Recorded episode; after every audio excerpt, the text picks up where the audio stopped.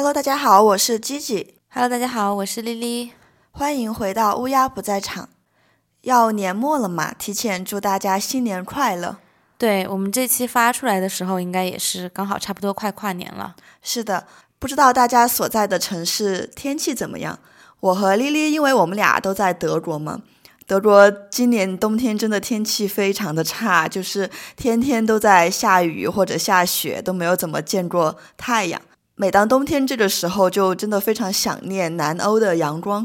是啊，就是很想念今年夏天在意大利度假的时候。嗯，而我们今天要讲的这起案子呢，就发生在意大利。今天这个案子呀，我觉得大家可能最好备好降压药听，因为我在写案子的时候真的非常的生气。嗯，不知道大家听完这个案子会有什么样的想法？有什么呃想法和评论，也可以给我们留言。我们现在就开始讲案子吧。在意大利的中部有一座山城，叫做佩鲁贾。这是一座古老而美丽的小城，常住人口只有十五万，但是因其保存良好的古建筑和山地地形带来的特殊景观，每年都会吸引很多的游客。在二零零七年十一月二日这一天，公共电视台播报了这样一则不幸的新闻：当天下午。一位女性被发现死于自己租住的公寓房间内，死亡时间推断为前一天晚上。现场所有的证据都显示她是被谋杀的，而凶手尚不明确。当天早一点的时候，佩鲁贾的警方接到报案，报案人是一名男性，他的名字叫拉斐尔。他在电话中称，自己女朋友阿曼达租住的公寓有被闯入的痕迹。窗户的玻璃破了，大门也没有上锁。他们在浴室里发现了血迹，二层房间内有一个房间门被锁上了，而这间房间正是阿曼达的室友 Meredith 居住的卧室，而 Meredith 正是本案的受害者。我们先来简单介绍一下 Meredith，他当年二十二岁，是一位从英国来到意大利的交换生。他平时活泼开朗，非常的招人喜欢。他刚来意大利两个月，和其他三位年龄相仿的女生合租在案发的这所公寓。他们住在一栋小别墅的第二层，整个公寓的布局大概是四间卧室，然后他们共用一个洗手间、公共空间和厨房。而在别墅的一层呢，是住着四个年轻的意大利男性。他们还有一个共同的地下室，和 Meredith 合租的三名室友，其中有两名是意大利的本地人，而另外一位就是 Amanda。Amanda 和 Meredith 一样，也是一名交换生，当年是二十岁，她来自美国，全名是 Amanda Knots。Meredith 和室友的关系说不上亲近，但也没有太大的矛盾，毕竟才来两个月嘛。同为交换生，Amanda 和 Meredith 也偶尔一起出去玩，参加一些派对节日。他们俩和一层的四个意大利男生关系也不错，所以 Meredith 他平时和室友是没有嗯太大的矛盾，也没有爆发太激烈的冲突的。十一月一日，也就是案发当天，是意大利的公共假日，所以公寓里所有的意大利人都回家过节了。嗯。Meredith 当天晚上和另外三位英国朋友吃过饭过后，在晚上八点四十五分左右返回了自己的公寓。这是他英国朋友最后一次见到他。我们现在来描述一下案发现场的状况。警方在接到报案后立即赶到，他们强行破开了房门，发现 Meredith 躺在地上，已经没有了呼吸。而房间内呢，到处都是血迹。Meredith 的身体是完全裸露的，但被一张床单给盖住了。身上有一些反抗的痕迹，颈部有非常深的伤口。死亡原因的初步判定是颈部失血过多死亡。公寓有被闯入的痕迹，但是清点物品后发现，房间内并没有明显的财产丢失。但 Meredith 的包里丢失了三百欧元和一张信用卡，而外墙上也没有攀爬过的痕迹。根据现场的情况和初步的调查，当时的探长吉里亚诺，他给出了他自己的两点猜测。他认为，首先，给女性受害者尸体盖上床单这样的行为，只有女性的凶手会做，啊，而一个男人绝对不会想到要这样做。是这个是哪一本教科书里写的吗？不知道，就是他会，他就非常确信的认为这一点。好吧，所以他是自己的想法。对的，他自己的想法，所以他就觉得凶手是女性嘛，或者说至少有女性参与到其中。其次，虽然房间里有被闯入的痕迹，但没有明显的财产丢失，所以他觉得这种闯入痕迹是凶手刻意伪造的。也就是说，凶手想要让警方怀疑外来的对象，就比如说用入室抢劫、入室盗窃这样的动机，从而排除自己的嫌疑。可是，可是不是也有三百三百欧和信用卡丢失吗？对对信用卡的话，应该也有几千的额度吧？是的，是的。但那个探长吉里亚诺就觉得这也是伪造的，就是凶手拿了一些东西，然后来伪造出这是一种嗯入室盗窃的行为。所以他就是觉得说有一些可能别的贵重东西没有丢。是是，嗯所以根据以上两点，探长他就嗯得出了他自己的一个初步的侧写。他认为凶手或者凶手之一可能是和 Meredith 认识的女性。他这个给的侧写其实范围已经很小了。对啊就是仅凭这么一些东西，给出了一个这么具体的侧写，嗯，也是非常的大胆。我我也觉得，在还没有法医结果的时候，哦，这是他，对，这这是他仅根据现场对得到的对结对的，对的，对的。当警方侦查完毕，将 Meredith 的尸体包裹好，从房中抬出的时候，房外已经有非常多的媒体在等候，并且拍照了，并且还有一些英国的媒体赶了过来，因为 Meredith 是英国人嘛。对，嗯，毫无意外，在第二天的时候，这则凶杀案就登上了当地的头条。因为我们之前说过，佩鲁贾是一座宁静的小城，并且在这起凶杀案之前，已经有将近二十年没有发生谋杀案了。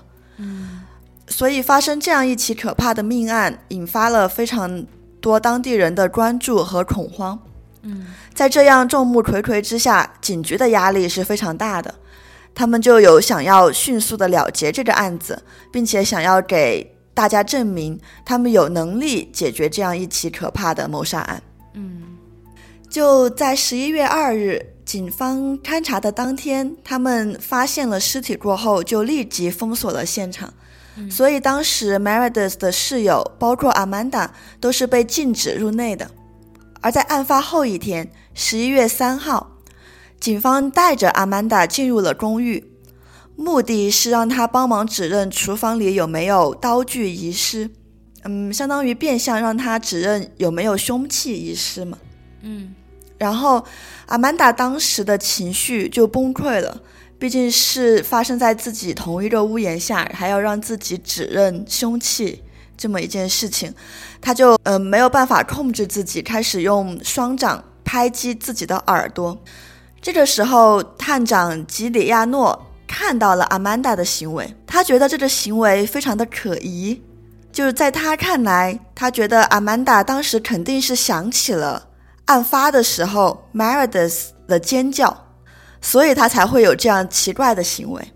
啊，所以他通过 Amanda 拍自己的耳朵这个行为，推测出了 Amanda 听到过 Meredith 的尖叫这件事情，是，好吧？而且探长还补充到，他还发现了 Amanda 一个非常可疑的，或者说是不恰当的行为。他说，他看到在案发当天，也就是十一月二号，警方在屋内调查的时候，阿曼达和她的男友拉斐尔在屋外互相安慰对方，拥抱并且接吻。探长觉得这样的行为是非常不合时宜的。嗯，从这之后，他就开始对阿曼达产生了怀疑。也就是在十一月三日的当天，警方公布了尸检的结果。报告显示，Meredith 死于颈部失血过量，而在被杀害前曾经遭受过性侵，并且从她的阴道内检测出了男性的 DNA，而她的下巴上有一些伤口，法医判定可能是被虐待后导致的痕迹。我们之前有提到，探长做出的推断是这场凶杀案中有女性参与，并且通过阿曼达的行为让他怀疑。阿曼达可能有参与其中嘛？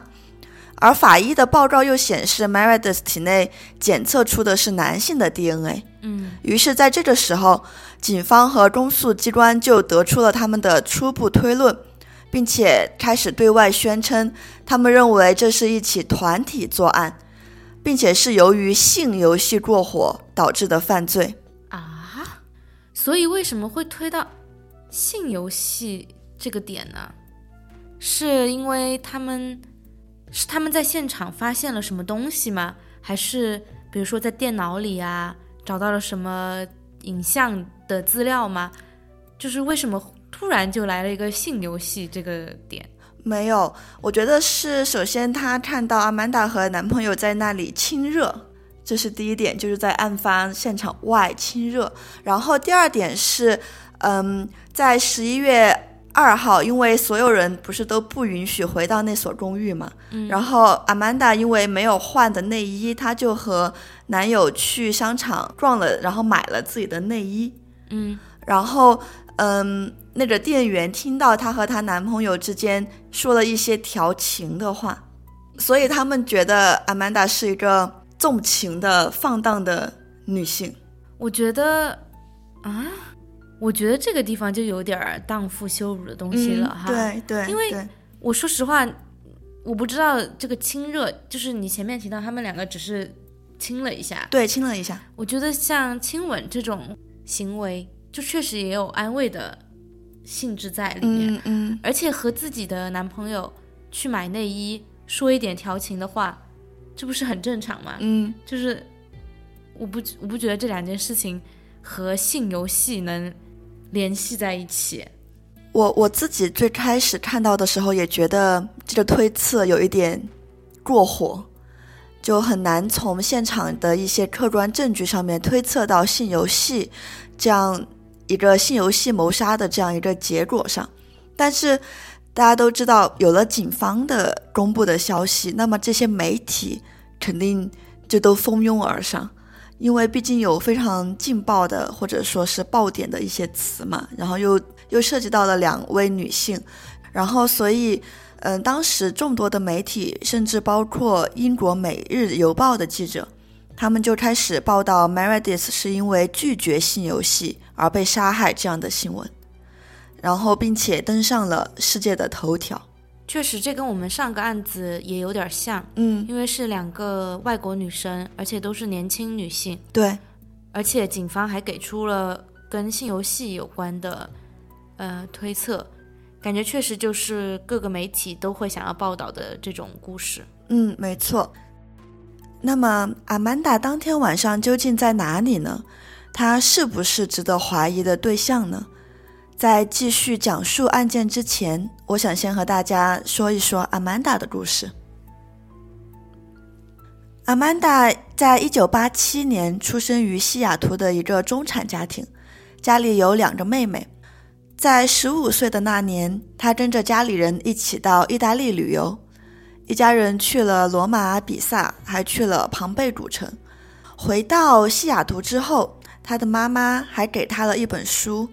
这本书讲述的是一位大学老师为了释放都市生活的压力，来到了意大利托斯卡纳小镇，对这片神奇土地一见钟情的故事。读完这本书之后，阿曼达就对意大利产生了浓厚的兴趣。在高中毕业之后，他进入华盛顿大学攻读语言学。在他朋友们看来，阿曼达是一个非常外向的女生，她有时候大大咧咧的。而且有些时候其实也蛮粗心的。阿曼达在她学习的期间，自己也打零工，于是凑够了去意大利一年交换的费用。在她二十岁这一年，她来到了心心念念的意大利，想要沉浸式体验意大利的生活。他和 Meredith 其实是差不多的时候来到意大利的，就可能比 Meredith 晚十天的样子。他搬进公寓的那天是他和 Meredith 第一次的见面。在意大利交换期间，Amanda 还在一家酒吧找了兼职工作。这个酒吧的老板是一名刚果人，他的名字叫 Patrick。在案发前一周，也就是十月二十五日，Amanda 和 Meredith 一起去听了一场音乐会。在那场音乐会上，Amanda 遇到了二十三岁的软件工程师学生拉斐尔，他们一见钟情，确定了男女关系。所以从此之后呢阿曼达就会有时也会去拉斐尔的公寓里居住嘛。这个公寓距离他租住的公寓也不远，也就大概五分钟的步行的路程。在阿曼达的叙述中，十一月一日当天晚上，她一直和男友拉斐尔在她的公寓里。他们起先是一起看了电影《天使爱美丽》。在看电影的途中，他酒吧的老板 Patrick 给他发过一条消息，让他今天不用去上班了。就大家打工人都知道。这种不用突然不用上班的时候，肯定是很开心的。对，他就决定那不用去上班了，我今晚就可以住在男友家。他们俩就度过了一个非常愉快的夜晚，直到第二天的早上，他才回到自己的公寓。他回到公寓后，发现的第一个不对劲的地方是，他们公寓的大门是开着的，没有锁。所以是嗯，他们那层楼的大门开着的。对对，但他走进公寓后，发现他们公共的区域和他的卧室和往常一样，感觉没有遗失什么重要的东西，也没有什么异常，所以他就放松了警惕，脱掉衣服准备洗澡。走进浴室后，他注意到水池里有几滴血，因为只有几滴，他就没有特别的在意。然而，当他洗完澡从浴缸里走出来的时候，他才看到浴室的地毯上有一大块的血迹。嗯，但他当时是想着，呃，是谁把自己割伤了吗？有没有什么危险？嗯之类的，心里就存了这样一个疑惑嘛。而后他又走进卫生间，发现马桶里有没有冲的粪便，并且他。这个时候发现他的室友 Meredith 的房间上了锁，他从先是轻轻的敲门，然后没有人回应，接着他就重重的打门，也没有人回应，于是他便拨打了 Meredith 的电话，也没有人接听。这个时候 Amanda 就觉得事情不对劲，有一点吓人了，嗯，所以她就回到了男友的公寓，并把一切都告诉了他。当他们俩重回这间公寓后，曾经试图强行破门。但是没有成功，于是拉斐尔就拨打了报警电话，也就是我们最开始讲述的那一通报警电话。嗯，听到这里，就我们听完了阿曼达她当时对自己的不在场证明的一个解释，以及一些警方的调查结果。嗯，你对这个案件有什么看法？我首先觉得这个发现厕所有没有冲的粪便这个事，我有点想到了日本的有一起。一直没有破获的悬案，其中也是有，其中也是有凶手在现场上了厕所，然后没有冲。嗯，我觉得有点想到这个事情。嗯嗯，第二点是，就是浴室的血迹，我觉得是凶手在那边清理了一下自己身上留下的感觉。嗯嗯。还有啥？嗯，你对阿曼达她这个叙述，嗯。觉得有什么问题吗？还是觉得还挺正常的？我首先不知道，就是他看到的浴室里的血到底有多少哈？我可以描述一下，就是他在那个嗯水池里看到的血，就只有很少几滴，有一点像大家刷牙牙龈出血，或者说是出鼻血留下的那种痕迹。但是他那个地毯浴室地毯上那片血迹还蛮多的。但是也是割伤可能会产生的这样的一个量，并没有非常大量的呃血迹在浴室里面。嗯嗯，我觉得我觉得没有什么特别大的疑点，因为我首先觉得，比如说他刚刚回家他只进了自己的房间，嗯然后去洗澡什么的，这一点也很符合我们大家租住和别人合租的习惯嘛。对对对，就是我们也尊重互相的私人空间。是的，然后他第一个发现不对劲是在发现血之后，嗯才去敲了呃 Meredith 的门。嗯嗯然后我觉得这一点感觉也挺合理的。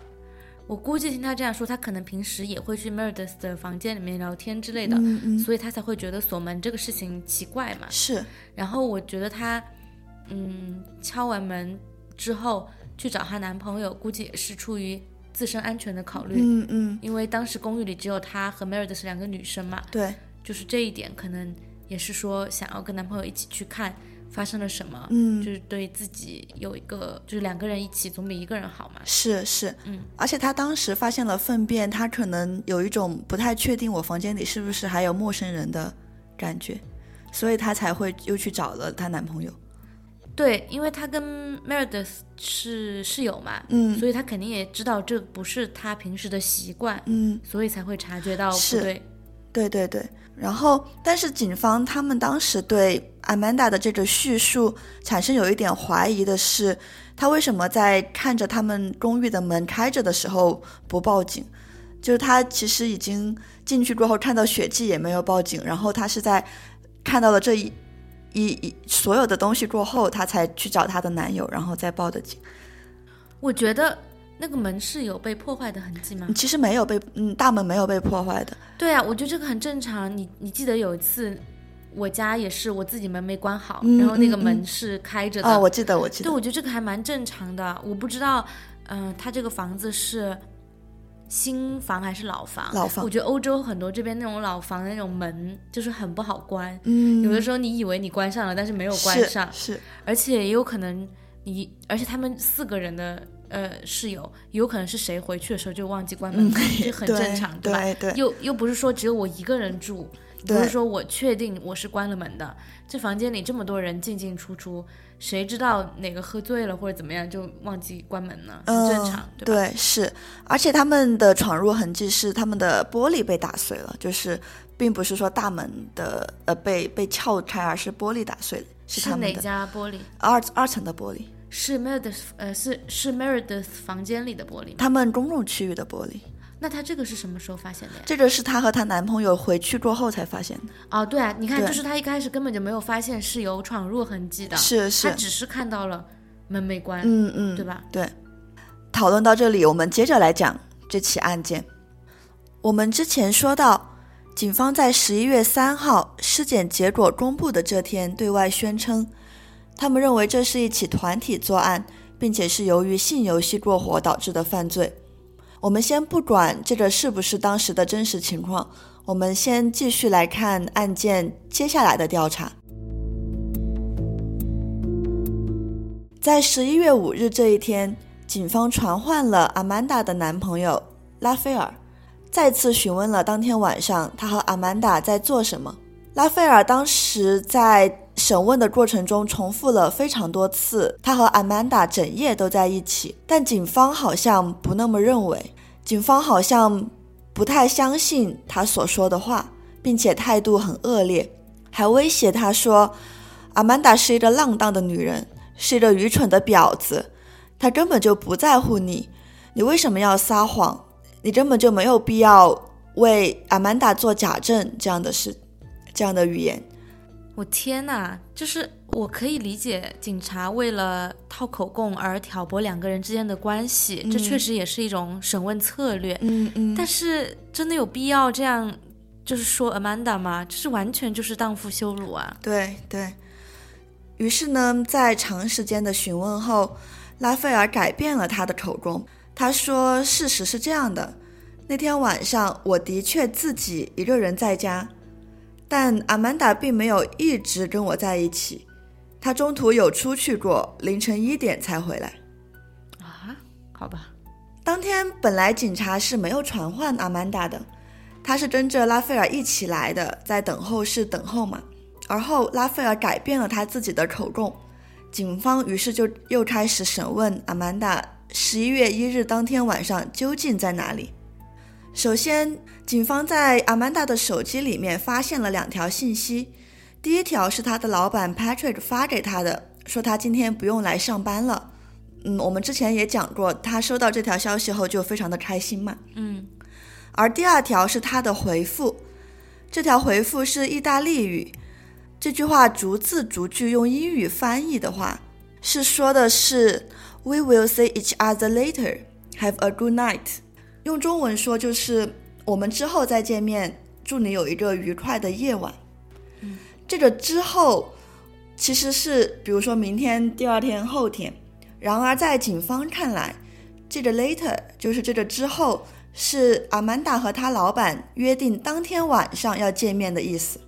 对啊，就是像英文里面，如果说就是 later 的话，应该是我下个月见面都有可能，都也可以这样用，对吧？对就是也不是说我们马上就要见面。而且我觉得他用了“祝你有一个愉快的夜晚”，那我觉得一般这句话说了之后就不会再见面了。啊，对，我觉得这这个点也很好。嗯就是我一般跟嗯你，一般这句话都是在告别的时候才说。对对对对，whatever。但警方就觉得这个 later 非常的可疑嘛，于是警方就更加严厉的审问他，并且让他好好想想当天晚上究竟发生了什么，还暗示阿曼达说：“你是不是被当时的情境吓坏了，所以不记得了？”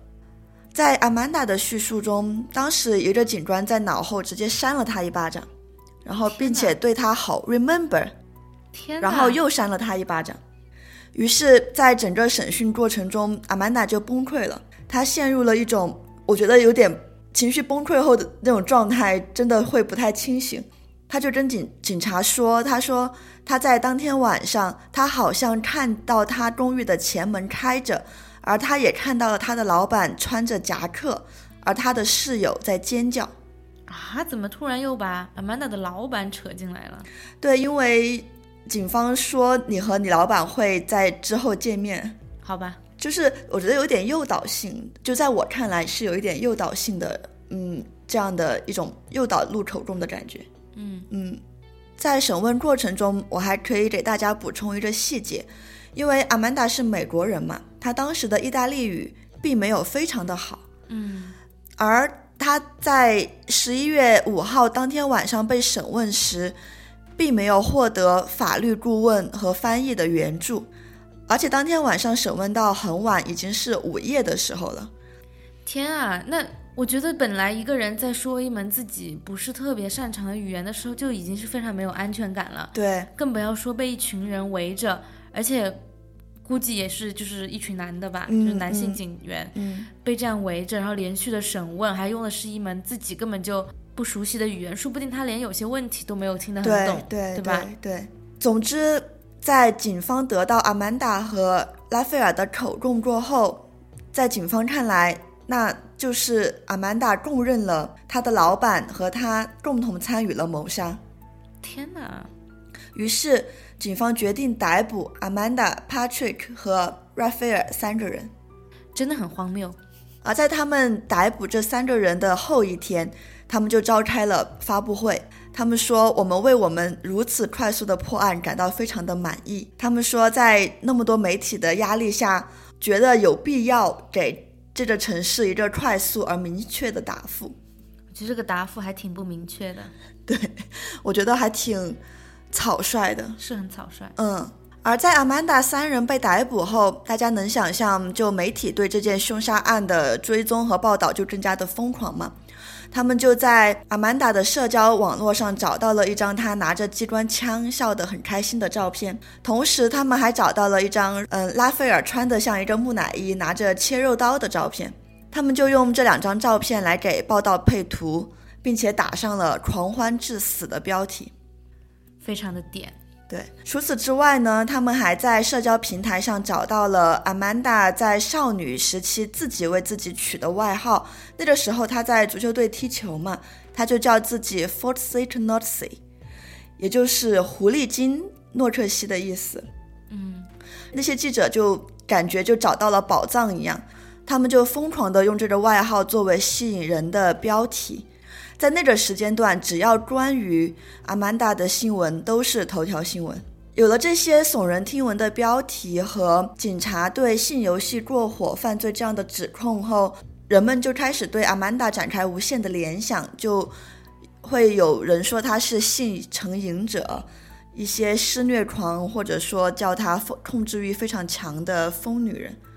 天哪，这个真的也很典型。嗯，就真的还蛮厌女的狂欢的那种感觉。是的，嗯，而且明明是团伙作案，就是为什么整个关注的焦点都在 Amanda 身上？是，而且而且在报道中显示说，Amanda 的男朋友，嗯，拉斐尔是一个非常害羞的男人，没有太多的性经验。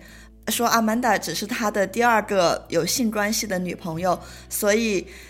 那些报道就都把火力对准了阿曼达，说阿曼达操控她男朋友怎么怎么样。天啊，真的就是男人如果犯了什么错，一定都是女人教的。对，那阿曼达老板怎么说？在阿曼达的老板 Patrick 被逮捕过后，他为警方提供了一份充分的不在场证明，就是在十一月一日案发当天晚上，阿曼达的老板 Patrick 是有非常明确的不在场证明的。而且他的 DNA 的检测也不符合法医从 Meredith 体内提取到的 DNA，啊，所以他老板被逮捕之后是被释放了的。对他随后就被释放了，那不就更说明了 Amanda 的那份口供是不可靠的吗？对呀，然后就因为嗯。抓错了人嘛？我觉得警方他们在开始还洋洋自得自己特别快速的破案，然后在抓错人之后，警方就又迫于一些媒体的眼光，他们就又将怀疑的目光转向了阿曼达，就问他为什么要诬陷 Patrick，要诬陷他自己的老板。然后阿曼达回答说，他当时非常的害怕，审问已经进行了好几个小时，已经到了凌晨，他的意大利语也没有很好。在她反复强调自己无罪、自己是和自己的男友在房间里的时候，警方一直说她有罪。这种时候，我觉得是人都会崩溃吧？对啊，就是她都已经拿出了一个非常强有力的不在场证据了，嗯，而且她男友那边一开始都已经确认了这个不在场证据了，但是警方却不采纳。对，我觉得这种感觉就是很崩溃，就是你不管说什么，别人都不信你。对，就是你没有办法，你没有任何办法让对方信你。就是你说的所有的一切，别人都说都是假的，是，那是个人都会崩溃的。对呀，对呀。然后我们就案件聊到这里，大家肯定都能看出来，警方的证据链其实是有非常大的问题的。首先，杀人的凶器没有被找到，而受害人体内的 DNA 也没有匹配上任何的嫌疑人，所以警方在这个阶段还是在继续的追踪和调查。所以他们还是一致认为是团伙作案，只是说真正性侵了 Meredith 的那个人还在逃亡当中。没错，而在此期间呢，Amanda 一直被关押在监狱里。在被关押的期间，狱医给他抽了血做了检查，并且告诉他说他得了艾滋。啊，Amanda 听到这个结果后，非常的恐慌，在狱中写起了自己的私人日记。在私人日记中，他说他非常的害怕，他本来还对未来有很多的憧憬，本来还想拥有一个家庭，但现在这个想法也夭折了。在阿曼达的日记中，他还写到了自己曾经和七个男人发生过关系，哪一些是有保护措施的，哪一些是没有保护措施的。我觉得这点我也非常能理解。如果是我检测出了艾滋，我我觉得我也会干这样的事情。就是他在分析有可能是谁，对吧？对对对，但是随后在他没有知情同意的情况下，他的日记被泄露了啊！他的这本日记被流传到了意大利的警方当局和一些记者的手中，于是 f o r t City Notsi 狐狸精诺特斯的狱中日记又上了报纸的头头条。这合法吗？不合法，我觉得。对。然后关键词就必然是性变态、情人众多、传染艾滋病这样的大家能够想象的污蔑的词语和厌女的词语吧。但是我觉得最离谱的是，真实的情况是阿曼达她并没有感染艾滋。就是我当时看到的时候，我真的气晕了。就是为什么？就我觉得这个御医不担责吗？哦，所以他们是联合起来，故意这么告诉他的。对，啊？为什么呢？想要什么击破他的心理防线，让他承认他自己是凶手啊？我还是想问，这合法吗？对啊，这合法吗？这种就算啊，我很迷惑。我跟你的想感觉是一样的，就我觉得意大利佩鲁贾的警方做这么一连串的恶心的操作，真的合法吗？对啊，就是而且这是二零零七年哎，也不是说特别久以前。是的，是的，真的很离谱。对，所以就跟你猜测的一样，告诉他艾滋阳性只是警方和公诉机关针对他的心理游戏。嗯，那警方在。搞这种恶心操作的时候，就真正的案件调查有没有什么进展呢？其实是有的。嗯，首先，警方在案发现场 Meredith 的内衣以及床上用品上发现了同一个男性的指纹和痕迹。他在案发现场留下的 DNA 和 Meredith 体内的 DNA 也是吻合的。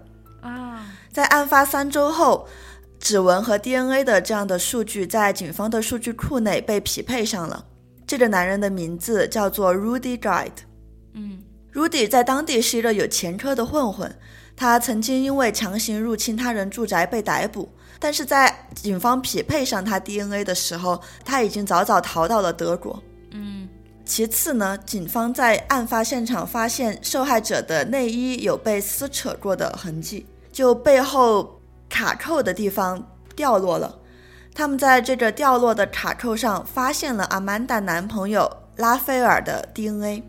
嗯，最后警方搜索了阿曼达男朋友的家，他们在厨房里面找到了很多刀具，发现其中一把的切口和作案工具相吻合。在对这把餐刀进行检测后，在刀柄上检测出了阿曼达的 DNA，而在刀尖处检测出了受害者 Meredith 的 DNA。以上三个 DNA 检测报告是警方认为最具有说服力的直接证据。确实，如果那个是凶器的话，嗯。而阿曼达对此的解释是，他完全不知道餐刀上检测出来的 DNA 到底是怎么一回事。所以，在这个 DNA 检测结果出来过后，警方还是坚持他们认为是团体作案的指控。参与团体作案的三人，也就是阿曼达、拉斐尔和 Rudy。所以现实里他们三个是认识的吗？他们三个有过短暂的见面，就是我们之前不是聊过，嗯，阿曼达和 Meredith 他们租住的这间别墅，第一层是住了四个意大利的年轻男性，嗯，Rudy 是平时有和他们打球。啊，所以说，有时候在 Amanda 和 Meredith 回公寓的时候，就能够可能跟 Rudy 有过短暂的擦肩而过的这种会面。嗯，就是说他们知道这个男人的长相，但是没有过深的接触，并且从手机上也没有发现他们有任何联络过的痕迹。嗯，而且 Rudy 这个人，他偶尔会在他们租住的那间公寓的地下室里面住。就是和那四个年轻的意大利男人一起，嗯嗯，阿曼达是说他知道有这样一个男人，但是他其实连他名字是什么都不知道。那么在匹配到了 Rudy 的 DNA 后，警方就开始对他实施抓捕嘛。他们找到了 Rudy 最好的一个朋友，让他作为警方的线人，跟 Rudy 线上联系。Rudy 在通话中说，他们的这个通话记录是被呃录音下来了的，嗯，说。他是在案发当天晚上去到了 Meredith 的房间里，并且见过他本人，但是因为没有安全套，他们没有发生任何关系。就我觉得还蛮说谎的。那你的 DNA 阴道里面的 DNA 是从哪里来的？对吧？明显的是撒谎。对，他说他随后去到了洗手间，他在洗手间里面上厕所的时候听到了 Meredith 的尖叫声。在他急忙从洗手间中跑出来的时候，发现 Meredith 已经遇刺了。他当时看到了另外一个人，因为光线太黑，没有看到他的脸。而 Meredith 一直在流血，他太害怕了，于是就逃走了，并且逃到了德国。而且 Rudy 在这一次通话之后还补充到说，Amanda 和拉斐尔跟这件事情没有任何关系，他们当时不在现场。有了这一通通话，以及当时 Rudy 在现场留下的犯罪痕迹，在十一月二十号当天，Rudy 在德国被捕，在十二月六日被引渡回意大利。Rudy 当时的律师嗯建议 Rudy 接受快速审判啊，所以他有律师。对，在这里我想给大家简短说一下快速审判到底是一个什么样的审判程序。就是一般来讲，意大利刑事诉讼法规定，诉讼被分为初步侦查、初步庭审和正式庭审三个阶段，而快速审判相当于是跳过初步庭审，直接来到正式庭审的阶段。但这个审判必须是由检方提出，不能由被告提出。嗯，Rudy 一直坚称他没有杀任何人，但是现场到处都是他的痕迹和指纹，甚至还有他精液的 DNA 嘛。所以他绝对会被定罪，而且检方也提出了直接进入快速审判的庭审的流程，就说明检方认为他们的证据非常的充分充分。对对对对。但那么 Rudy 的律师为什么要让他接受快速审判，而不是从初步庭审这样开始呢？因为在他的律师看来，如果让他和两位其他的被告，也就是阿曼达和拉斐尔一起接受审判的话，Rudy 就要冒着他们俩把一切责任都推到他头上的风险，Rudy 就可能成为这个案子唯一被判刑的人。相当于在这个时候，Amanda 和拉斐尔他们的案子还没有进行初步庭审，而 Rudy 直接进入快速审判的话，可以让这两个审判隔离开来，就是分开来审判。嗯嗯，那这个也蛮奇葩的，因为警方不是说团体作案嘛？对。就是我以我的逻辑来想的话，那肯定是要把他们三个放在一起审判。是啊。而在二零零八年十月，在 Rudy 的快速审判的庭审过程中，Rudy 他推翻了他之前的供词。他说他在当天晚上其实隐约看到窗外出现了阿曼达的身影。他之前不是说阿曼达和拉斐尔并没有在房中吗？然后他又在庭审上说他看到了阿曼达。窗外。嗯，怎么一个角度就是没有搞懂？对啊，他们在二楼，是飘在外面吗？对，对，就蛮离谱的。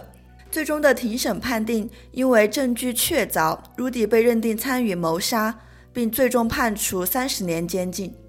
嗯，在通过上诉后，他的刑期被减到十六年。啊，这减太多了。对，而且他强奸没被判吗？就只判谋杀，呃，强奸和谋杀都被判了，就加起来三，加起来三十年，然后再减到十六年。对，就虽然看上去 Rudy 才是这个凶杀案真正的凶手，对，但当时根本没有人关注他，他的庭审也非常的冷清，可能有一些媒体有一些简短的报道，但是很快就被大众给遗忘了，而媒体和大众的目光目前还是牢牢的锁在 Amanda 的身上。所以，Rudy 被判刑之后，Amanda 跟嗯拉斐尔的嫌疑还是没有被洗清。对，嗯，因为警方认为是团体作案嘛，他们觉得他们就只判了其中的一个人，真的很离谱。对，时间来到案发后的一年半，法院开始了对 Amanda 和拉斐尔的庭审程序，在检方的嗯叙述中。他们觉得他们的直接证据和间接证据都非常的充分。直接证据当然是两件物品上 DNA 的检测结果，而间接证据则集中在阿曼达当时的行为和他的性关系上。他的性关系跟他要去杀他的女性室友到底有什么关系？我真的很无语。那我们来听检方的故事。在检方的叙述中，当晚的情形是这样的：当晚。Meredith 和朋友吃完饭回家后，发现 Amanda 在自己的房中。这个时候他还没有特别的惊讶。随后他发现 Amanda 不是自己一个人，他还和另外两个男人在一起。这两个男人就是拉斐尔和 Rudy，而三个人呢一起在他的房间内玩吸毒后的性游戏。所以有查到吸毒的痕迹吗？她和她和她男朋友有吸食过大麻，嗯，就是他们日常有吸食大麻的呃行为。啊，确实，欧洲这边很多年轻人都对对，但是不是？但是当时在 Meredith 的房间里没有查到就是有毒品的痕迹。嗯嗯，这种性游戏让 Meredith 无法忍受，于是他开始责备阿曼达，和阿曼达爆发激烈的争吵。在那之后，阿曼达恼羞成怒，让两个男人将受害者推倒在地，他则用餐刀杀死了 Meredith。在检方看来，两个男人都被阿曼达迷得神魂颠倒，所以就完全按照他说的办。嗯，并且在阿曼达将 Meredith 杀死过后，他们三个人一起清洁了房间，伪造了一场入室抢劫杀人案。这就是为什么房间里只出现了 Rudy 一个人的指纹和 DNA 的原因。我天啊，这个槽点太多了。嗯，首先，两个男人都被阿曼达迷得神魂颠倒。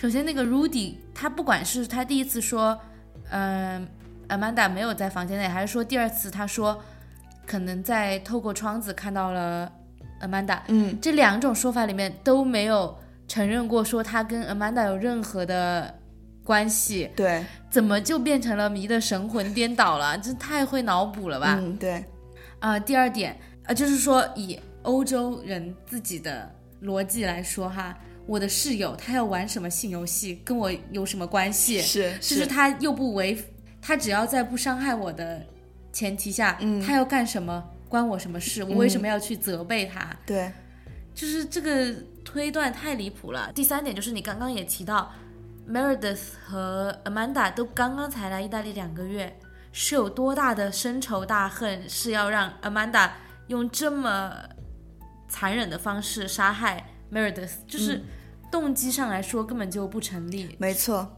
我我我真的同意你的观点，然后我们继续来说庭审哈，嗯，而且检方当时还传唤了一个检方的证人，是一个附近的流浪汉 Antonio。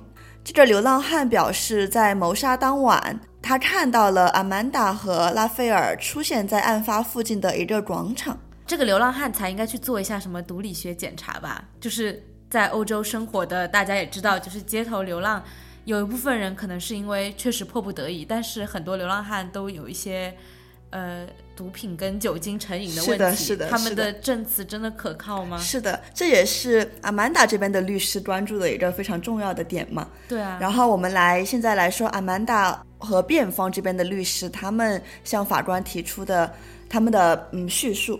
嗯，阿曼达的律师认为这起凶杀案并不是团伙作案，而是由 Rudy 一个人完成的。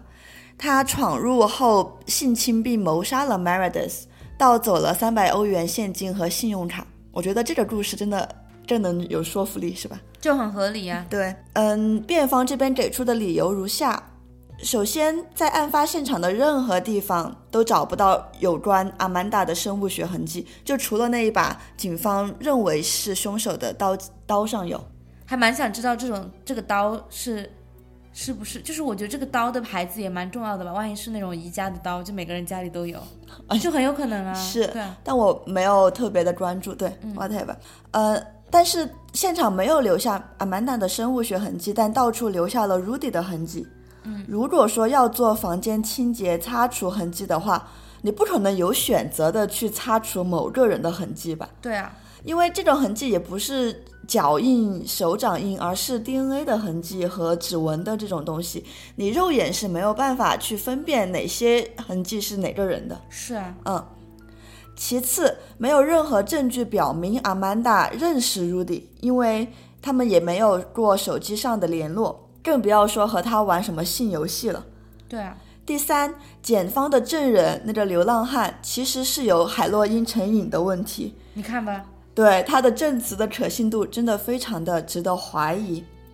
然而，在庭审的最后，当阿曼达和拉斐尔的辩护律师均要求法官下令对直接证据，就是 DNA 的证据以及凶器进行独立审查的时候，这个要求被拒绝了。为什么呀？气死我了。是不是很血压高？这个 这个案件聊的。对，然后就在二零零九年十二月五日，也就是案发的两年后，时年二十二岁的阿曼达因伪造、闯入、诽谤、性暴力和谋杀等罪名被定罪，被判处二十六年监禁，而她的男友拉斐尔被判处二十五年的监禁。在美国的媒体，这这一判决被广泛视为误判。嗯，阿曼达的家人被采访后表示，会在第一时间进行上诉的流程。肯定要上诉啊，真的很离谱。对嗯，你，你对这个判决怎么看？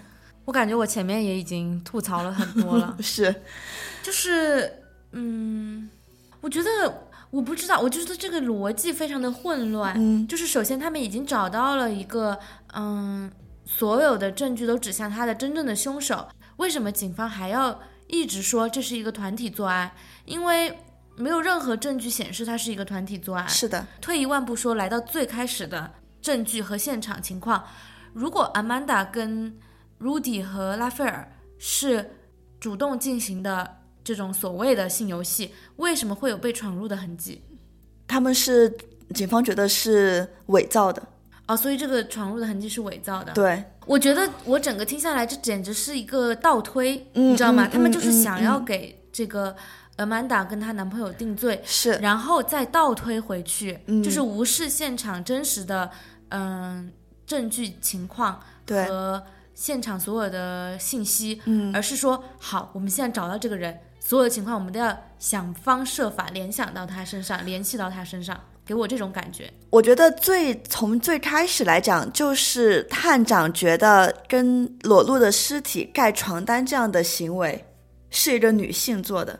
而且我也不知道他这个什么给女性尸体盖被单这个数据和犯罪学的证据，或者说犯罪学的嗯理论在哪里？嗯嗯就是比如说，我们知道就比较大家常见的女性杀人可能会常常用毒杀这件事情、嗯嗯是有一个数据支持的，嗯，但是这个盖被单这件事情我。我没有听说过，你有听说过吗？没有，就是我，我可能因为我们两个也是非常喜欢真实罪案，也看了很多，对，没有知道这个数据来源是哪里。嗯，我有点觉得这个，嗯、探长他本人的 ego 就是非常的大，是他就觉得我判断的一定是对的，我要找到所有的东西往上靠，就是那种感觉。因为这个案子的判决真的是非常的有问题嘛，所以说在嗯阿曼达和拉斐尔被判刑过后，阿曼达的家人和律师就已经开始了上诉的一个流程。我们之后来讲一下阿曼达上诉的过程。在案发三年后，阿曼达为了推翻自己的谋杀罪名，在意大利的一个法庭上诉，并且胜诉。上诉法院同意对关键的 DNA 证据进行独立检验，并且将证据送往罗马的检验室，由两位独立检验法医进行验证。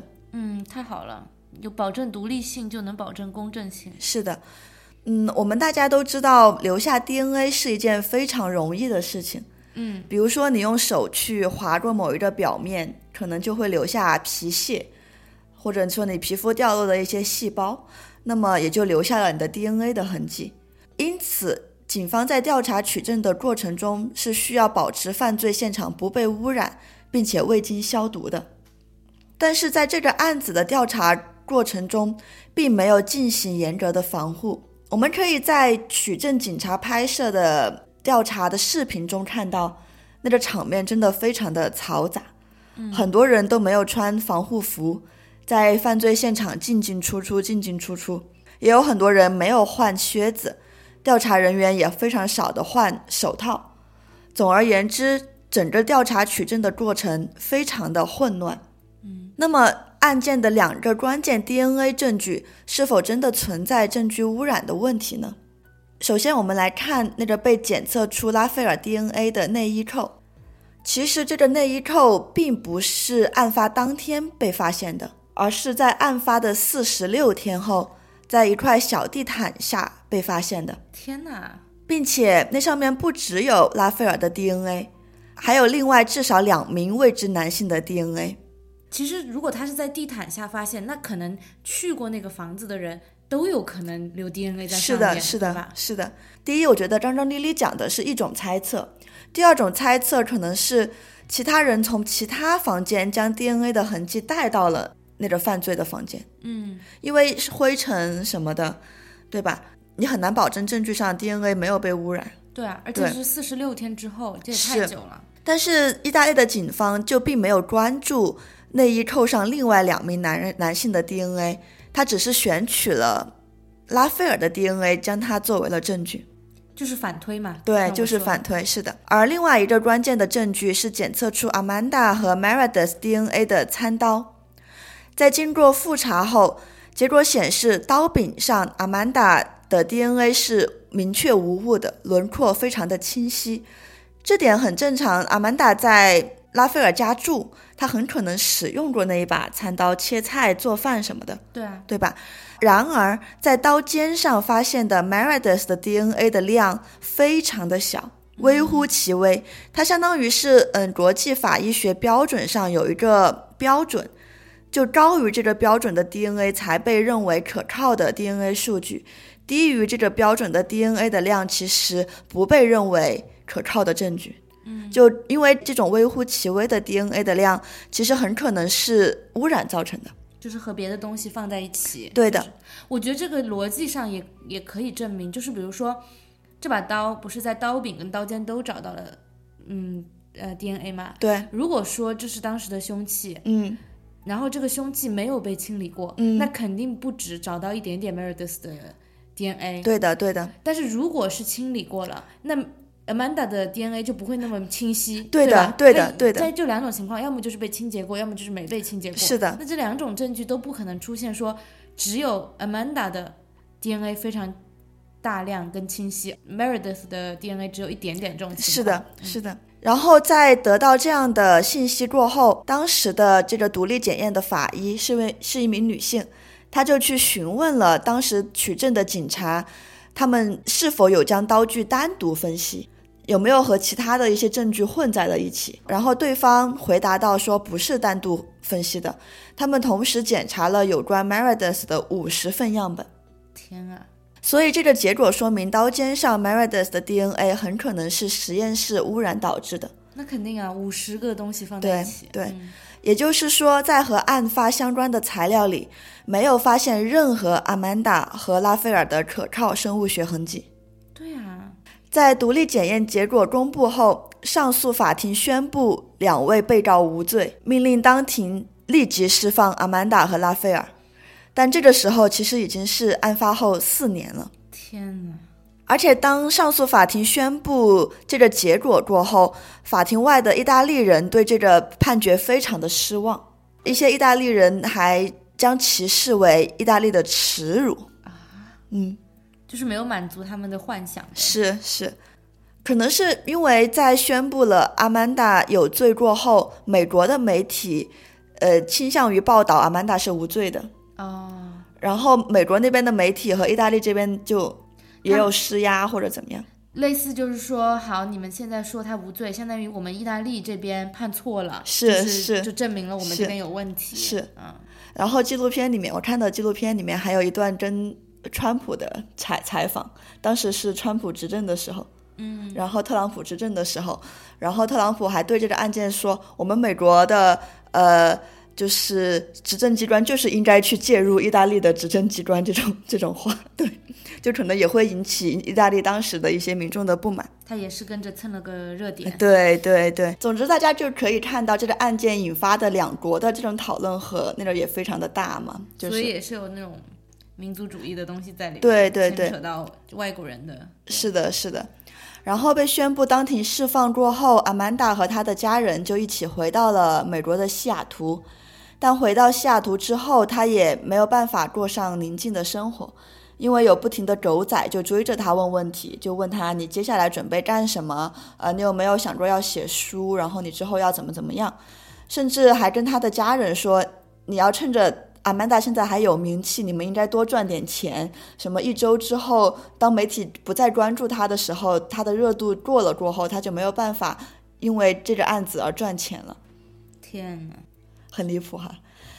然而说到这里，这个案子还没有完，就时间来到案发六年后，意大利的一个法庭否决阿曼达和拉斐尔的无罪判决，两人再次被认定有罪。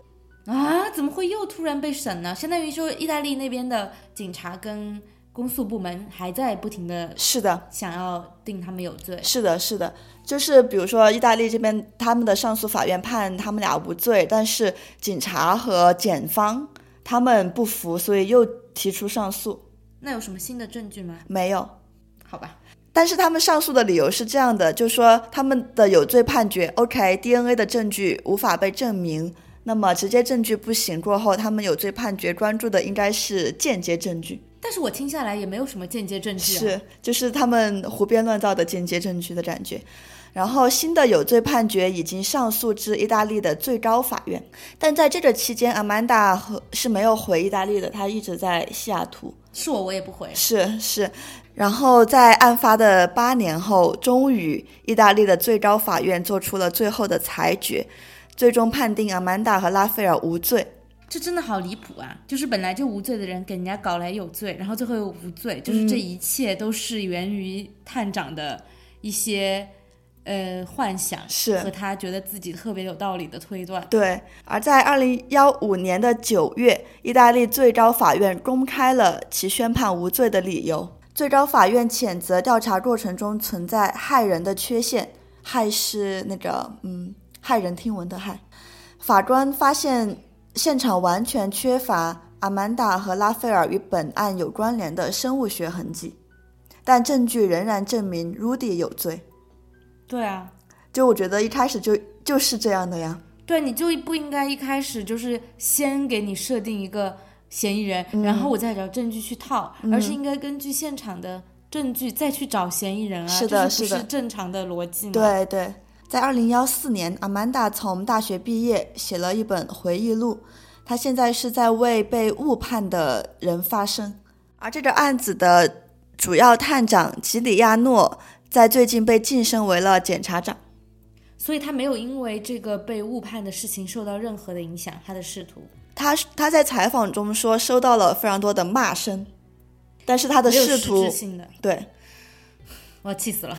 我觉得这个，我觉得整个事情的关键就是这位探长自己可能私下里有一些什么看片的特殊癖好，嗯，然后能从一个证据这么少的现场，立刻能联想到一个性游戏的这么一件事，嗯，他应该是自己看的比较多这方面，我觉得他就是就是离谱，是，而且我觉得可能阿曼达作为一个美国来的交换生，是不是他们对他有什么恶意的揣测和联想？恶意的揣测以及桃色的联想。对我觉得这这群人自己，因为阿曼达二十岁，二十岁，嗯他们自己对阿曼达有很多莫名其妙的幻想。嗯我觉得，嗯，然后把她塑造成了一个什么呃浪荡的女人之类的，我看他们脑子里真的没少幻想。而且阿曼达当时真的非常的青春活力无限，就是二十岁的呃小姑娘嘛，对嗯，而且当时那个检那个探长，他还有一个很离谱的点，他说这个死者 Meredith 是和跟阿曼达完全不同的一个女性，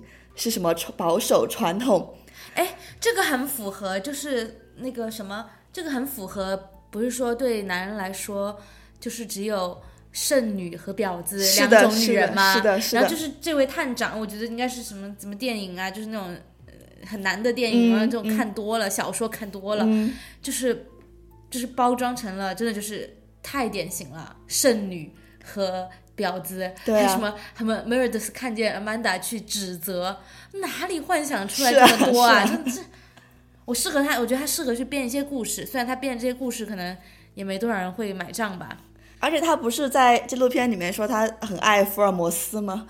就是他说他福尔摩斯可以从一些不可能的人眼中，或者说面部表情中猜测什么寻寻找案件的真相，真的很离谱。福尔摩斯可以，那是因为福尔摩斯是一个虚构的人物，所以他可以呀。就是对，Oh my God，所所以我觉得这个案子比我们上一期聊的那个印尼案子离谱多了。对啊，嗯，就是上一集印尼案子的间接证据，至少还能说我一条一条给你列出来，对，它是间接证据，虽然它不是说一个特别有力的证据和可能被污染证据，这个案子是根本就没有，是是编出来的，对就是太离谱了。是，所以我当时看这个纪录片真的看得非常的生气，而且而且阿曼达的一生就真的被改变了嘛。那肯定啊，对啊，四年就是四年在监狱里的生活，先不说，还有整个所有的事情，就是对他的报道，然后对他这些隐私的侵犯和泄露，对真的。我我们在说的纪录片是网飞 Netflix 的一个关于这个报道的纪录片，它的名字就是 Amanda 的名字叫 Amanda Knots。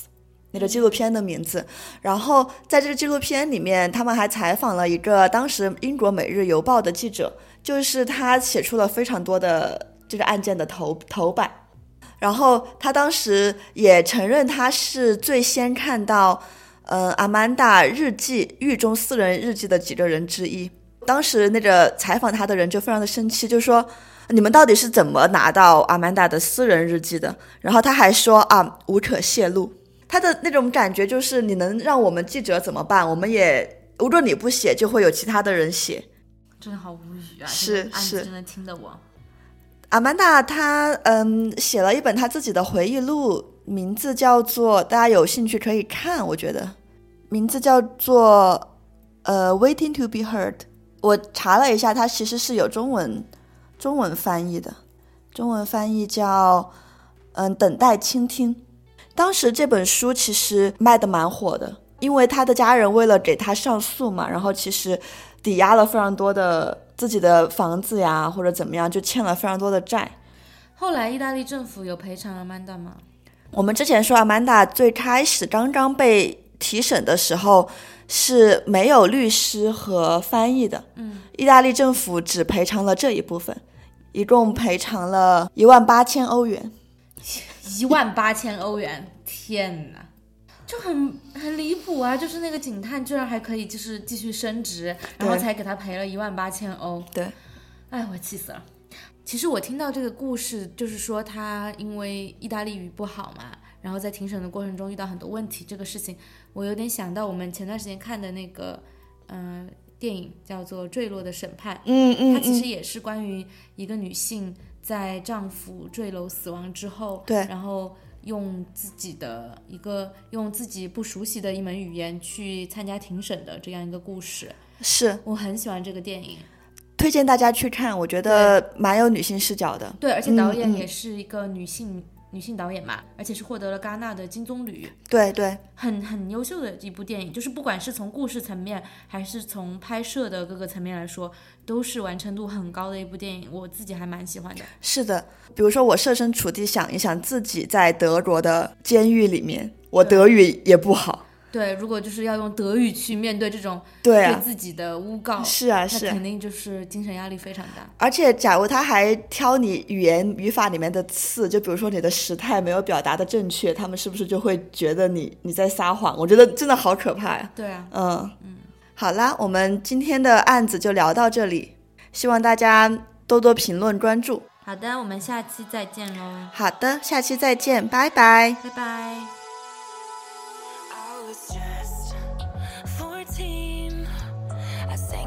school and got laughed at and bruised, no applause. Then 18, I made you my world, you dismantled that girl